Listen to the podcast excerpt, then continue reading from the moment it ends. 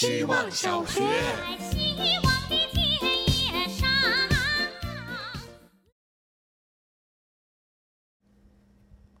大家好，我是小空调。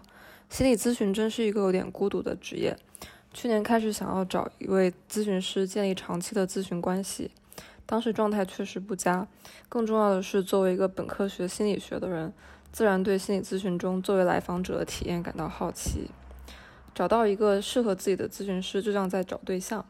会先在平台上看每个咨询师的背景、性格、咨询风格，再一个再一个一个约，看看和谁呃聊得来。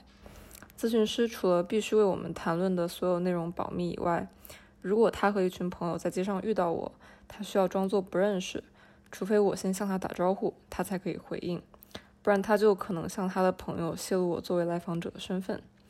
因此，呃，咨咨询师也一定不能和来访者成为朋友。一想到我没有办法通过同事认识朋友，就觉得长大以后的工作也太孤独了吧。希望小学。大家好，我是小杰西。我特别喜欢在小红书上看定做蛋糕的对比图，就是你发给卖家的参考图和实际做出来的样子。在其他平台上看就没这么有意思，因为小红书的显示逻辑是你先看到了帖子封面是很精美的参考图，点进去再滑一下才能看到实物，算是在网络平行世界体验到了买主的心路历程。这一系列的对比图。可谓是逆小红书之流而上，在这个平台的精致假人生活中脱颖而出，成为我的心头爱。就是反主流，就不按照你的参考来，就要做的很丑很丑，做出了一种反叛精神。不是我夸张，看多了，对于生活中不按照我的期待发展的事情，我都更能坦然接受了。好像我也拥有了一些丑丑的蛋糕，不觉得烦，就觉得挺好笑的。希望小学。大家好，我是小红帽。发现做让自己心情愉悦的事，它的效果是可以持续很久的。前段时间做美甲，每次打字还是拿什么东西在手上，都感觉变好看了。从第一次做美甲到现在，就是希望自己可以给别人做美甲，在方方圆圆不同人的指甲上，做出各种各样的感觉。美甲也是一个神奇的东西，每个人有他自己的属性，像是可以更新的纹身。有机会的话，想在美甲店实现自己动手，不然就准备下单装备，跃跃欲试了。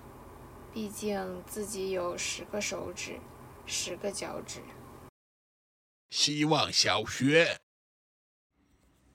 Hello，大家好，我是小肚子。